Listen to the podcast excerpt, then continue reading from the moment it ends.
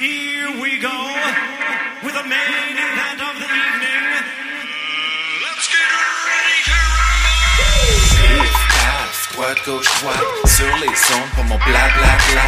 On y croit, naturopathie. Live de Rosemont, Arturo Garci. On va jouer, carte sur table. J'en pense quoi du combat de Jean-Pascal? On va passer pro, boxer podcast. Laurent c'est pour parler, bienvenue sur le podcast.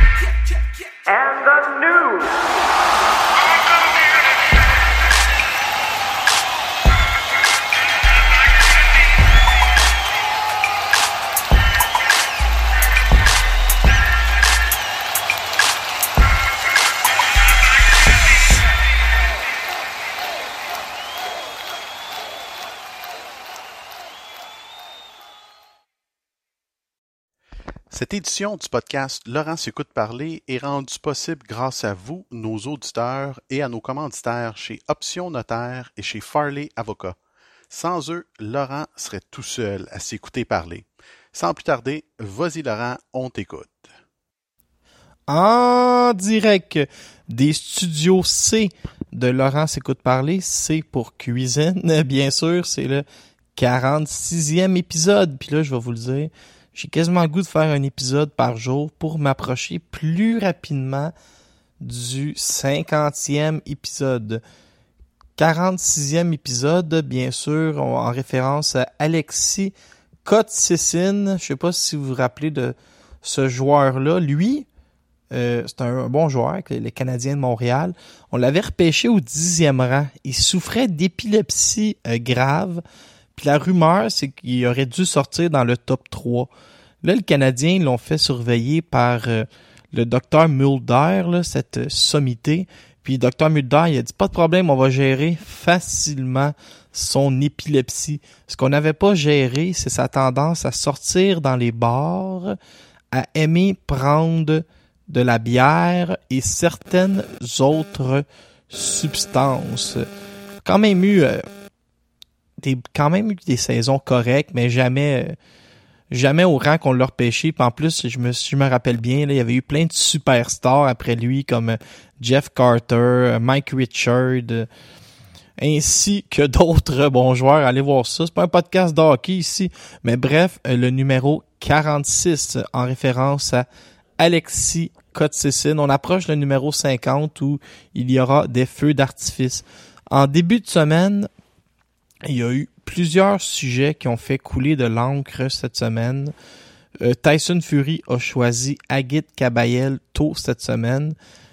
Euh, Simon Kane a quand même trouvé le moyen de faire parler de lui avec euh, Georges Larac. Je m'étais dit que j'en parlerais pas, mais il y a juste les fous qui changent pas d'idée. On va parler de Larac Kane. Ça va être plus pour le divertissement que pour le côté boxe. En Russie, Artem Oganesian l'a emporté. Ivan Kozlovski l'a recrue aussi. On va en parler. Euh, je vais parler du dossier Kane Larac. Ça, je l'ai déjà dit. Euh, David Lemieux, son nom est revenu encore pour affronter Saul Canelo. Mais là, on a changé le discours chez Eye of the Tiger. Je vais vous en parler. Et Saul Canelo est tombé agent libre. Ça aussi, ça va faire partie d'un segment. On va se diriger au Mexique où trois boxeurs de Eye of the Tiger box ce soir si vous écoutez en direct, donc samedi matin le 7. Lafrenière a eu un offre pour affronter Edgar Berlanga qui a accepté Francis, tu ne manques pas de courage. Et on a enfin une date pour Marie-Ève Dicker contre Clarissa Shields dans ce qui va être les débuts, si j'ai bien compris, de Dana White et Zuffa Boxing. Dana White qui veut attaquer le marché de la boxe pour donner du contenu, euh, je pense à UFC Fight Pass, mais je vais m'avancer, mais sans avoir réellement trop d'informations. On va parler des combats qui ont eu lieu, des combats qui vont avoir lieu.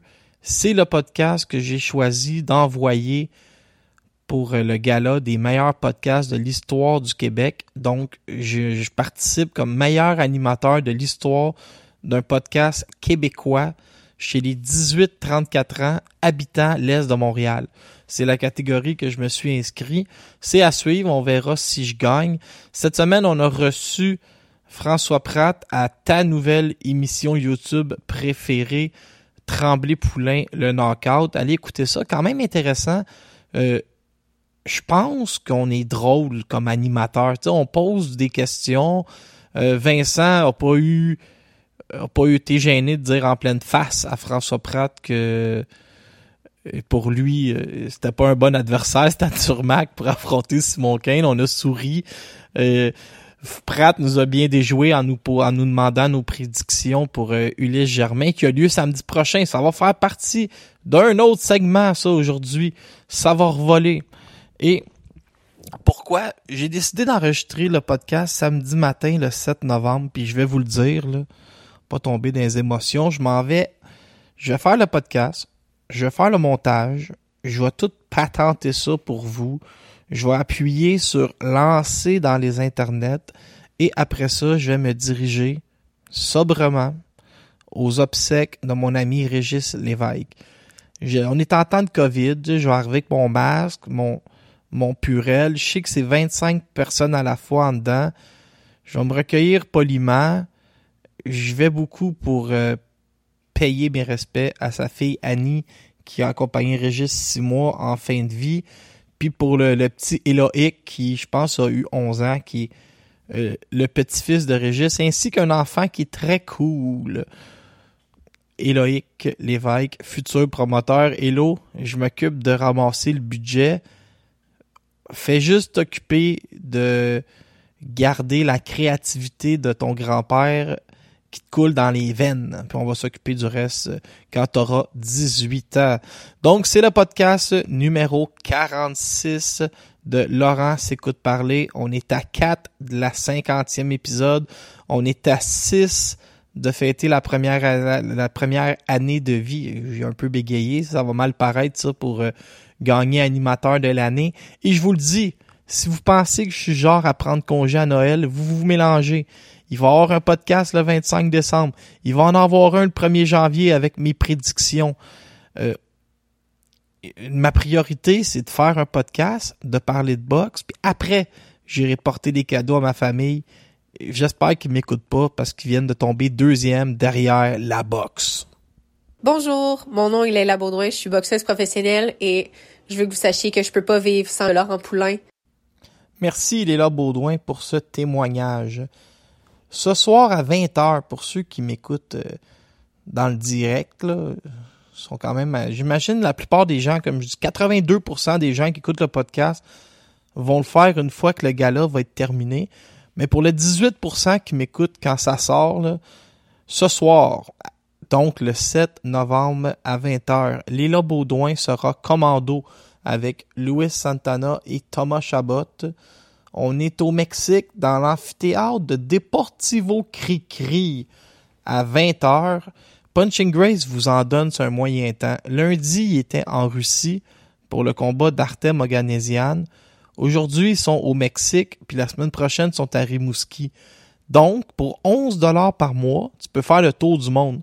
C'est pas mal moins cher qu'avec euh, si tu essaies de faire la même chose. Essaie de faire la même chose avec Air Canada. Russie lundi, Mexique le samedi, puis Rimouski la semaine d'après. Fais-le qu'Air Canada. Ça va te coûter à peu près 34 000 piastres. Moi, je le fais avec Punching Grace, 11 piastres. Je pense que c'est un aubaine.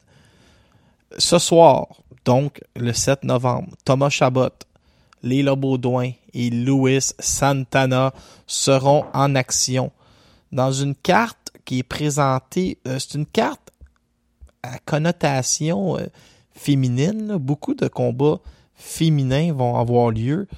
Puis, au travers, euh, ben, on a placé les deux boxeurs de Eye of the Tiger. Thomas Chabot va faire face à José Hernandez. Deux victoires, cinq défaites.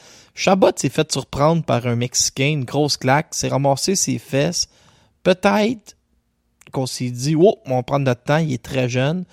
Et Thomas, entre-temps, est allé chercher un cours de barbier, lui qui a rasé perdre quand il est tombé à son dernier combat. J'ai laissé euh, un espace pour que vous puissiez rire. Fait que Thomas, lui, va affronter José Hernandez 2-5 dans ce qui va être son troisième combat en carrière. Luis Santana va passer chez les professionnels à 138 livres contre Gabino Toala. La famille Toala, c'est euh, une famille connue au Mexique. Ils ont plusieurs frères qui sont qui se battent. On avait vu Maximiano Toala au Québec. Il était venu aussi avec son frère.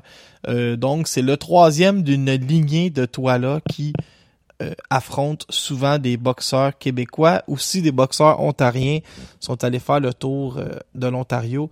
Et Léla Baudouin va faire face à Hills Viridiana, qui est 1-1, qui a pas boxé depuis 5 ans, mais cette fille-là, puisque je faisais mes, mon enquête sur elle, elle a boxé en février, jusque BoxRec l'a jamais noté. Demandez-moi pas pourquoi, je le sais pas.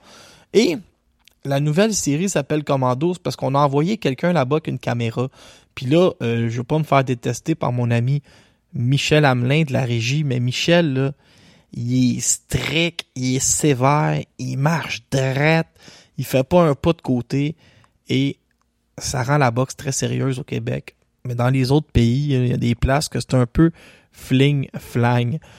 Donc, c'est pas ça que je veux dire au Mexique, mais le fait que ça va être plus lousse, ça va être moins euh, moins régimenté. La caméra va suivre nos trois boxeurs un peu partout. Tu sais, quand ils vont marcher vers le ring, euh, quand ils vont euh, faire leur bandelette en arrière, quand ils vont s'étirer, quand ils vont rentrer dans dans l'aréna. Fait que Punching Grace nous offre un environnement plus immersif. C'est un beau mot, ça. Ce soir, à Punching Grace, quelque chose de complètement nouveau. Donc, ben, on va être à l'écoute pour va regarder de, quoi ça a l'air. C'est comme quasiment réinventer la télévision. Fait que on va, on va, on va surveiller ça euh, ce soir. Puis on a payé beaucoup pendant la pandémie des 11 pièces dans le bar, mais là, je dois admettre qu'on se fait euh, garrocher du combat. Restons chez OTM, tant qu'à être là.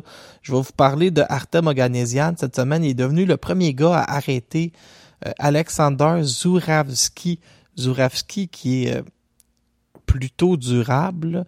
Et on nous a donné la carte des jeux, ça m'a fait rire parce que c'était quand même serré. 87-85 Oganesian, 88-84 Kaminski, puis Yoeni euh, pour le juge Kaminski, puis un juge Yoeni Kroulik, lui 98-82. Lui, euh, je sais pas, il a donné le 10 à un, il a donné 0 à l'autre parce qu'il est tombé, mais finalement, on va même pas au juge. Fait que victoire de Artem Oganesian qui a fait face à son premier gros test à vie, un boxeur qui avait fait la limite contre Mohamed Rabi, médaillé d'or olympique. Sur la même carte, Ivan Kozlovski a passé professionnel contre un adversaire de dernière minute parce que le premier avait eu le coronavirus.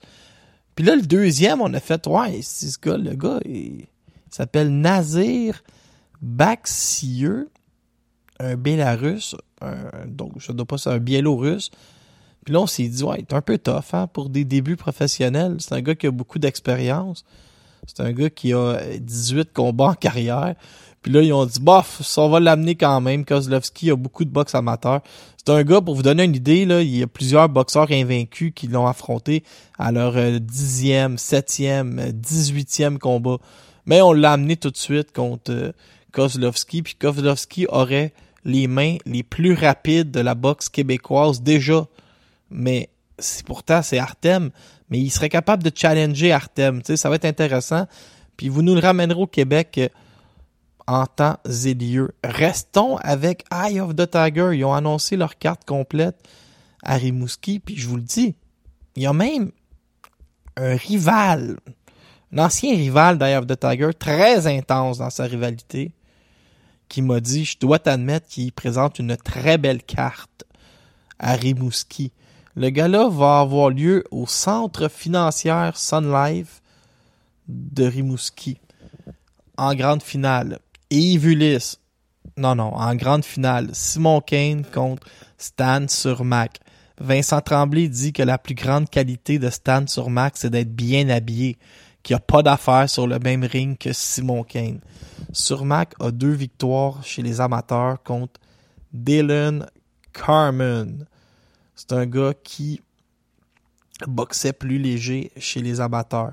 Chez les pros, rien sur sa fiche de bien impressionnant. Ça prend euh, sept combats avant qu'il affronte quelqu'un qui a une fiche gagnante, puis il perd par KO. Après ça, on y amène tous les classiques mexicains que vous avez déjà eus. Christian Larondo, Abrael Pasquale. Il a affronté deux fois Tim Chenelly. Il a affronté le regretté Tim Hag. Il a affronté trois fois Tim Chenelly. Excusez-moi, ça c'est des fiches gonflées, mais 12-1, t'as affronté trois fois le même gars. C'est pas sérieux. Simon Kane va défoncer Stan sur Mac. Vous l'aurez appris ici, mais c'est pas grave parce que sur la même carte, Adam Dishka va affronter Jay Beard. Puis ça a couru sur les internets. Moi, je le savais, puis j'en parlais pas. Je vous en parlais à vous autres. À l'âge de 16 ans, Jay, Jay a fait un meurtre. Et il a passé beaucoup d'années en prison, puis là, il est, encore avec un comité de libération conditionnelle. Va-t-il rentrer au Québec? Je suis pas certain, ça va être à suivre. Est-ce qu'il y a un journaliste qui va s'emparer de la nouvelle puis qui va nous raconter qu'il y a un meurtrier qui se promène à Rimouski? Peut-être.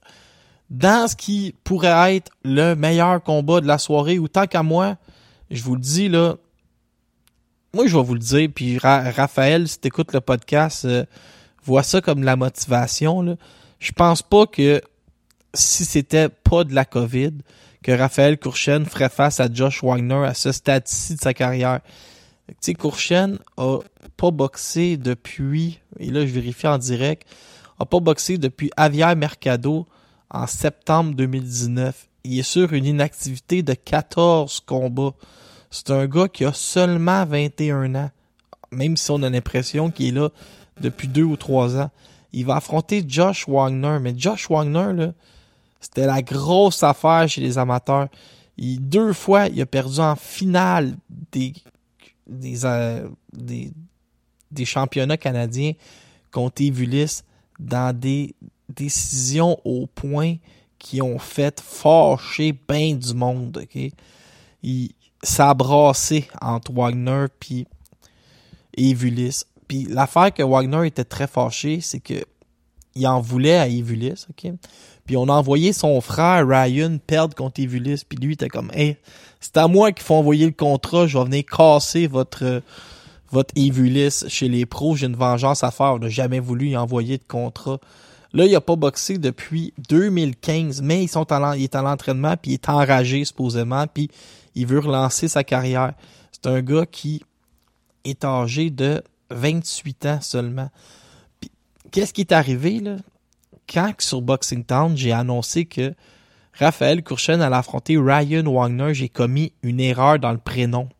Josh nous a écrit puis a dit Ouais, vous avez raison. Il y a un Wagner qui s'en vient affronter Courchen.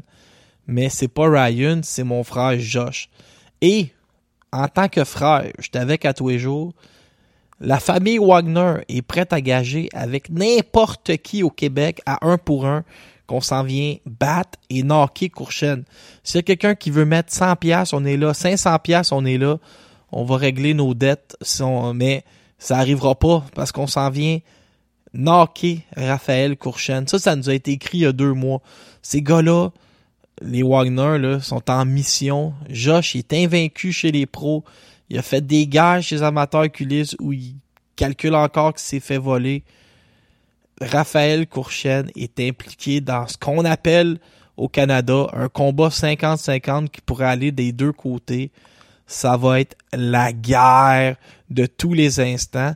Quand ce combat-là va terminer, on va vous dire ce qui va arriver. ok? Quand le combat va être terminé là, entre Courchen et Wagner, vous allez crier « J'en ai eu pour mon 11 piastres! » Puis il va vous rester Simon Kane contre Surmac, Claguette contre Théroux, puis Ulysse contre Germain. C'est une aubaine, cette carte-là. Steve Claguette contre David Tirou. Écoutez, Claguette, c'est le gars qui a les meilleurs poumons au monde. Il avance tout le temps, il frappe. Il est pas précis, mais il t'en lance tellement qu'il finit par t'atteindre. C'est un gars qui, a seul, qui est seulement âgé de 20, de 31 ans, mais je pensais qu'il avait 29. Il est âgé de 31, il n'a jamais refusé personne. Il a, il a pas protégé sa fiche en début de carrière. Il a perdu contre Alexandre Lépélé, le français. Il a perdu contre Constantin Ponomarev qui avait accepté à la dernière minute. Il a des victoires contre euh, le fameux Giuseppe Laurie, Frank Cotroni, Paul Besdel, un gars de l'Ontario. Il a battu Stéphane Benito qui un jour croyait qu'il était la grosse affaire. Stuart, Stuart il, a, arrêté le prospect Stuart McClellan. Il a perdu une décision. Il avait l'air d'avoir gagné contre Chris Van Erdan, le, le sparring partner de Manny Pacquiao. Il est allé sur une carte de Roy Jones qui faisait ses débuts comme promoteur.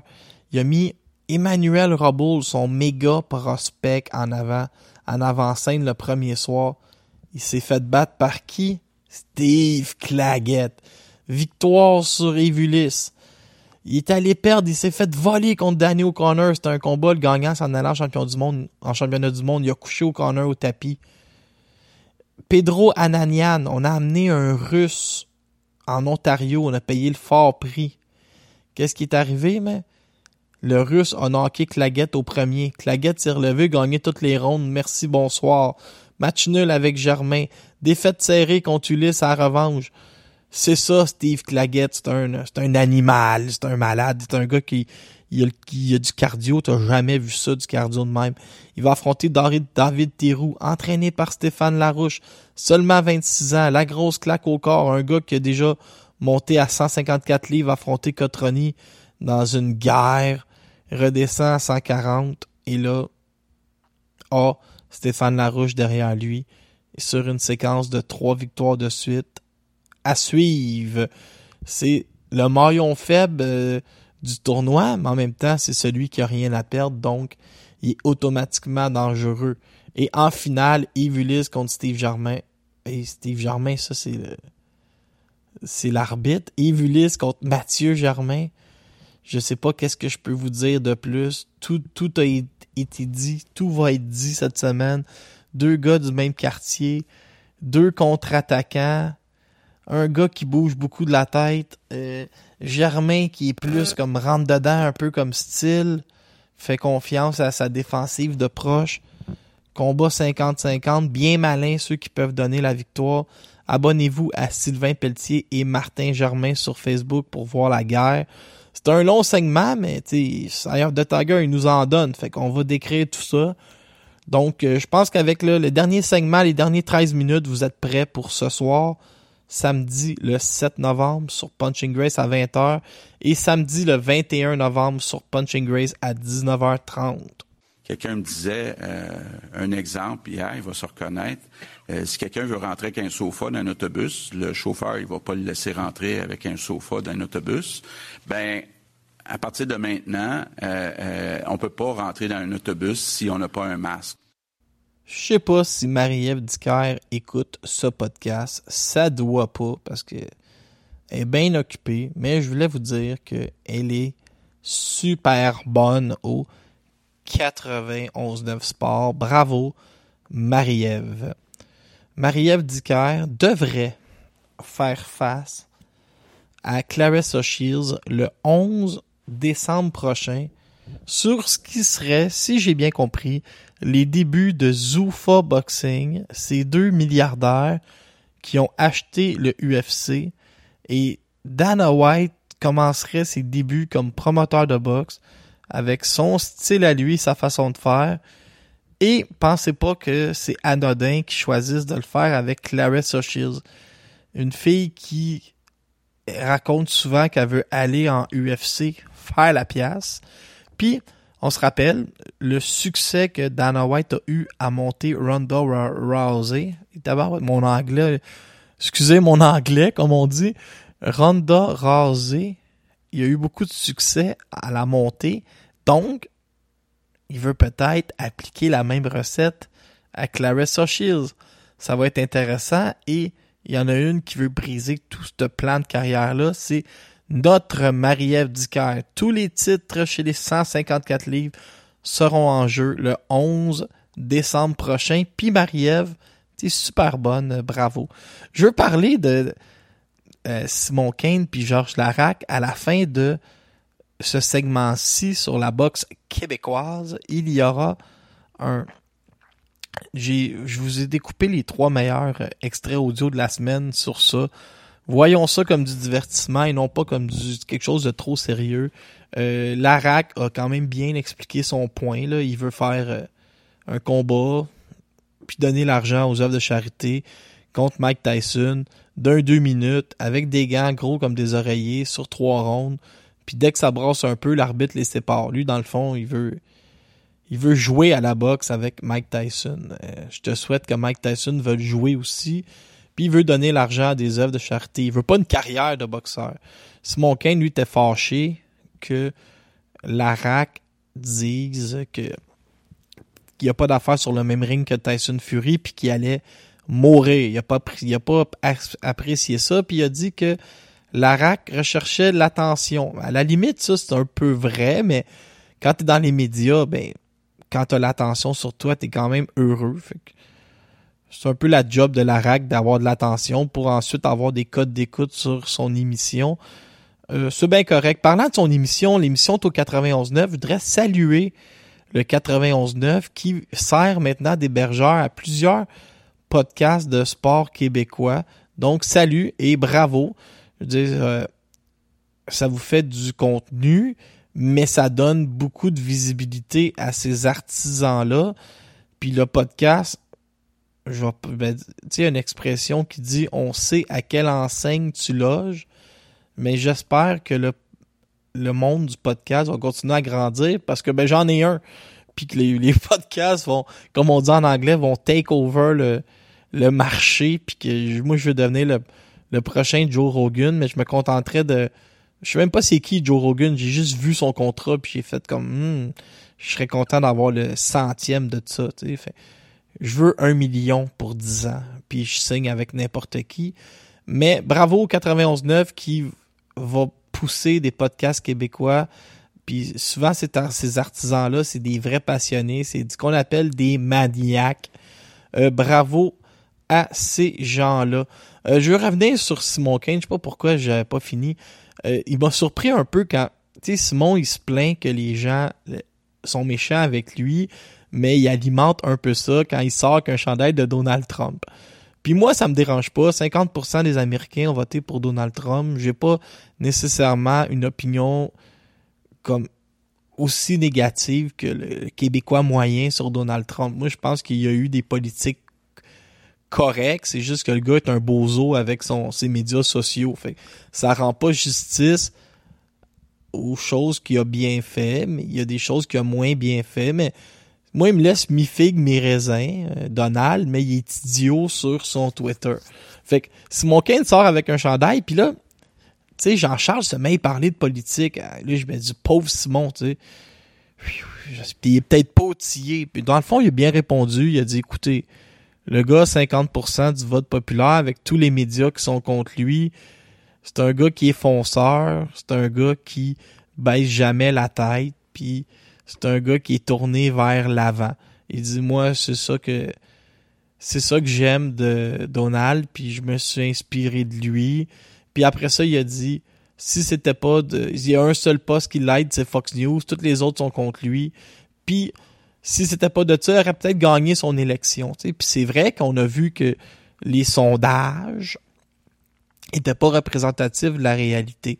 Ce sera tout pour ma chronique politique. Juste, je pensais que Simon allait se faire vraiment... Aurait, je pensais que Simon aurait l'air fou en parlant de politique. Dans le fond, il était correct, Simon. Euh.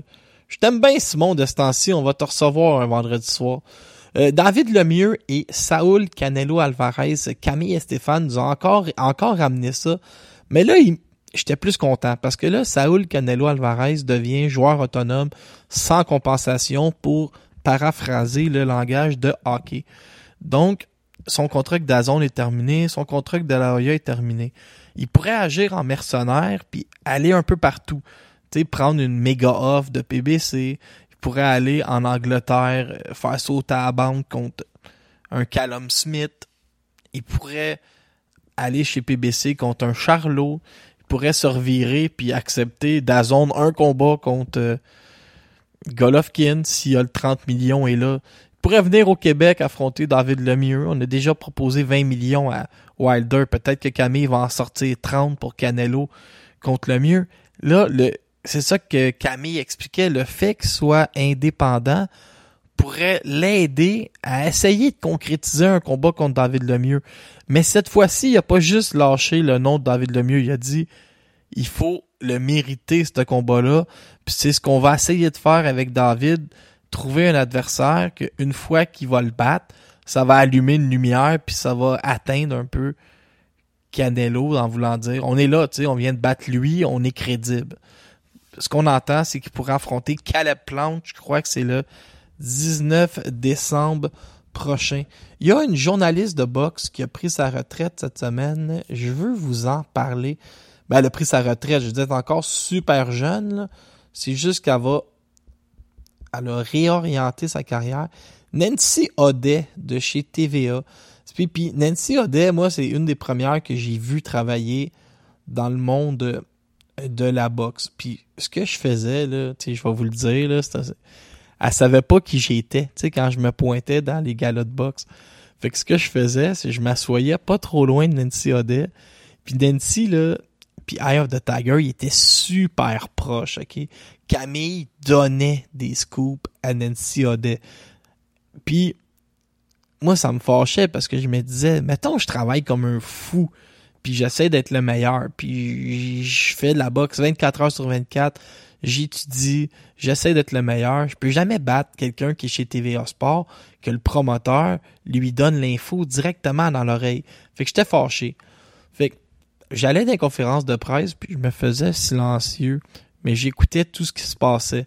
Un des premiers gros scoops qu'on a eu chez Boxington Québec, c'est que je suis dans, assis dans la foule, puis Nancy, elle parle d'un boxeur qui s'appelle Batir Jukenbayev, mais ils finissent par nommer le nom, ils finissent par dire le reportage va sortir mercredi, tout est sous contrôle. Moi, j'étais assis là quatre jours avant. J'entends le nom, j'entends que c'est signé.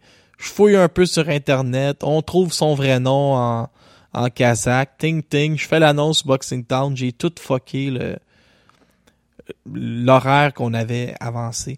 Mais cette journée-là, j'ai regardé Nancy travailler, puis je dire, quand tu rentres, après la pause, là, tu rentres en direct, t'as besoin du boxeur, elle ramasse sa caméra, elle plaque deux, trois blogueurs, euh, je- couche un journaliste de l'autre poste à terre quasiment pour passer avec la caméra, puis boum, on fait notre entretien, puis il faut que tu sois fonceur dans ce métier-là. Puis moi, c'est un peu ce que j'ai pas. Sais, moi, si tu veux parler à Jean-Pascal puis que t'es pressé, passe devant moi, mon chum, y a pas de problème.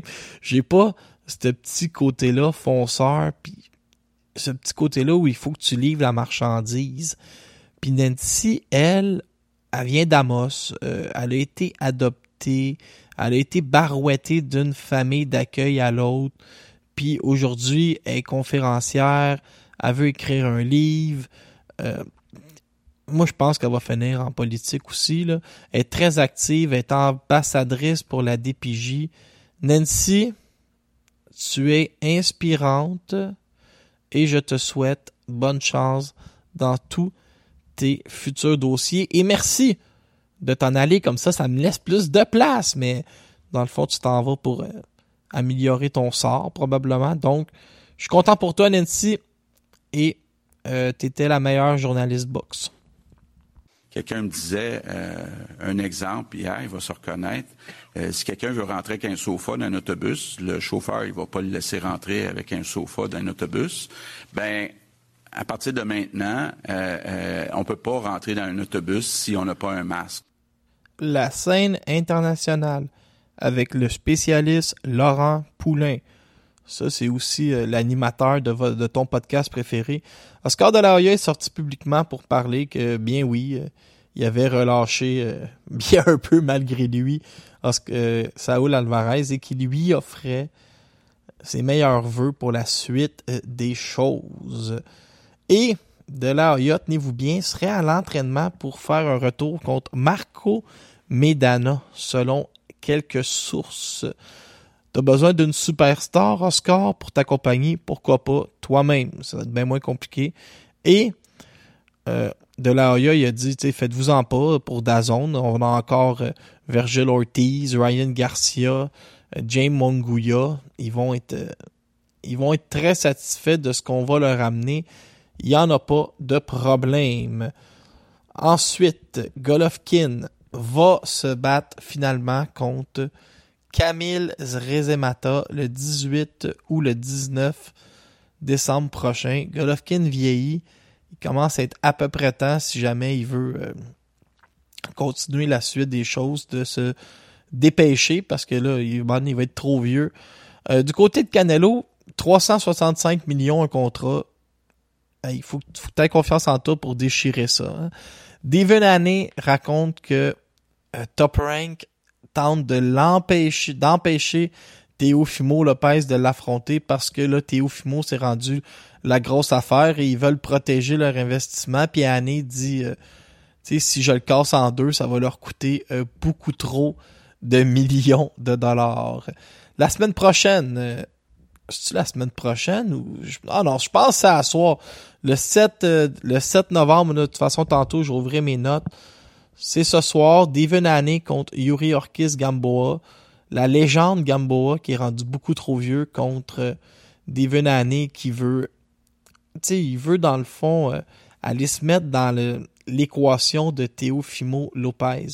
Mickey Garcia a annoncé qu'il était prêt à affronter Teofimo Lopez ou Gervonta Davis. Il dit, tu sais, c'est les deux superstars maintenant. S'ils veulent pas s'affronter puis qu'ils cherchent quelqu'un d'autre, je suis disponible. Et ça, c'est toujours euh, très intéressant. Mon préféré, Zhaile Zhang, le chinois que je vous ai parlé, un gars de 6 pieds 6, médaillé de bronze aux Olympiques, va affronter David Price. Et il a, une, il a trouvé euh, des, des promoteurs, des investisseurs en Chine pour ramener Anthony Joshua l'affronter une revanche de ce qui est arrivé chez les amateurs dans ce qui devrait être le plus grand combat de l'histoire de la Chine. Lui, il dit, mais on peut faire, euh, il y a 150 millions de personnes qui vont être à l'écoute, on peut vendre 200 000 billets d'un stade de, de soccer. Il dit, tu il dit, j'ai le, le montage financier pour faire beaucoup plus, beaucoup d'argent, ça pourrait être une bonne idée. Tu sais, pourquoi pas, Joshua, il est comme assuré de péter la banque en Angleterre s'il affronte Fury ou quelqu'un de très connu. Pourquoi pas aussi se servir de la Chine pendant que, que Zhang est là, puis il est actif, puis il est bon ce Zhang-là. Zhang les Zhang, double Z, je vous le dis, il y a quelque chose à faire. Félix Verdeyo va revenir contre Masayoshi Nakatani. Lui, c'était euh, le gros investissement de Top Rank avant qu'il subisse la défaite, mais là, il est vraiment, euh, il est redécollé. Euh, Josh Kelly va affronter David Avanesian en demi-finale de Dillian White Povetkin 2 qui aura finalement lieu le 30 janvier. Povetkin va avoir le temps de se remettre de la COVID-19. Pour Kelly, c'est un peu décevant. On aimerait ça qu'il soit impliqué dans d'énormes combats. Huggy Fury va affronter Marius Wash. Marius Wash, qui est un journeyman de luxe, comme euh, Christian Hammer, qui lui va affronter Tony Yoka. Bob Arum est certain que Poulet va battre Joshua et tout ruiner la suite des choses. Beaucoup de gens sont, commencent à avoir cette discussion-là. Poulet a un excellent job, c'est tout un technicien, c'est un bon boxeur beaucoup de gens commencent à, on entend beaucoup celle-là que Poulev pourrait battre euh, Joshua à suivre et Ryan Garcia dit euh, Ryan Garcia là c'est un fin finot il dit je m'occupe de Luke Campbell puis après ça je m'occupe de toutes vous autres euh, David Haney, Tank Davis, Mickey Garcia alignez-vous c'est un en arrière de l'autre le 14 novembre prochain je sais pas si on va être le, probablement que le podcast n'aura pas encore eu lieu. Là. Je sais pas si je vais toujours faire ça les samedis parce que je suis trop de bonne humeur. Quel Brook contre Terence Crawford samedi le 14 et toujours la même chose avec euh, Terence Crawford. Ah oui, là, c'est la dernière fois. Après ça, ça va être Pacquiao, ben une superstar. Bob Arum a toujours le même discours. Discours qui commence, on va se le dire, là, à nous taper ses nerfs. Ce soir, Luis Ortiz va affronter un dénommé euh, Flores combat relativement facile. Chaco Stevenson, lui, veut faire partie de la nouvelle garde. Il a appelé tout le monde. Il a dit, je suis disponible pour n'importe qui. Quand il a appris que Valdez, euh, Oscar Valdez n'avait plus d'adversaire parce que Miguel Berchel s'est blessé, téléphoné, je m'en viens. Mais là, reste à voir sur- reste à voir s'il va être accepté, hein, parce que c'est quand même euh, c'est quand même un gros morceau à accepter comme euh, on ne sait pas le l'adversaire de remplacement le plus commode. Et grosse rumeur, Dinion White pourrait affronter Derek Joshua l'année prochaine pour un troisième combat. Fait qu'on est vraiment vraiment on est débordé. Gary Russell Jr. aussi a challengé Tank Davis. Beaucoup beaucoup de jeunes boxeurs, beaucoup de vieux qui sont encore très compétents, ben des vieux, des des vétérans. Euh, on a vu la semaine passée là, Léo Santa Cruz qui s'est fait un uppercut effrayant par euh, Gervonta Davis. Mais Gervonta Davis, là, c'est, ça n'a même pas l'âge de la raison encore. Est-ce que vous imaginez le nombre de super combats qu'on pourrait recevoir? Jaron Ennis, qui, euh, moi, je pense c'est la plus belle invention depuis le bouton à quatre trous, va affronter Thomas Dulhomme le 12 septembre, déce- décembre. Mais imaginez-vous le niveau d'un gars comme Jaron sais, Errol Spence qui contre euh, Danny Garcia. On est peut-être dans le meilleur moment des cinq ou six dernières années pour être un fan de boxe. L'après-Covid pourrait être tout simplement génial, puis forcer des boxeurs qui voulaient pas s'affronter à s'affronter parce qu'ils commencent à avoir euh, faim de dollars. Fait que je vous le dis là, on va passer du très bon temps euh, dans les prochaines années. Quelqu'un me disait euh, un exemple hier, il va se reconnaître. Euh, si quelqu'un veut rentrer avec un sofa dans un autobus, le chauffeur il va pas le laisser rentrer avec un sofa dans un autobus. Ben à partir de maintenant, euh, euh, on peut pas rentrer dans un autobus si on n'a pas un masque.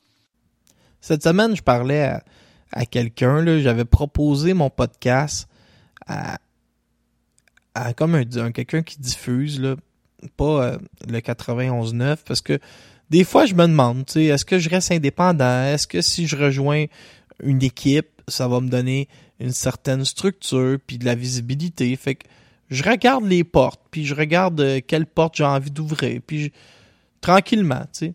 Puis là, je parlais à quelqu'un de quelqu'un de très influent dans le monde du podcasting. Puis je parlais, tu sais, pe- peut-être amener euh, le Laurent s'écoute parler sur sa plateforme. Puis quand il m'a demandé mes codes d'écoute, j'ai répondu en pleine sincérité. Il m'a dit "Ouais, je m'attendais à beaucoup mieux."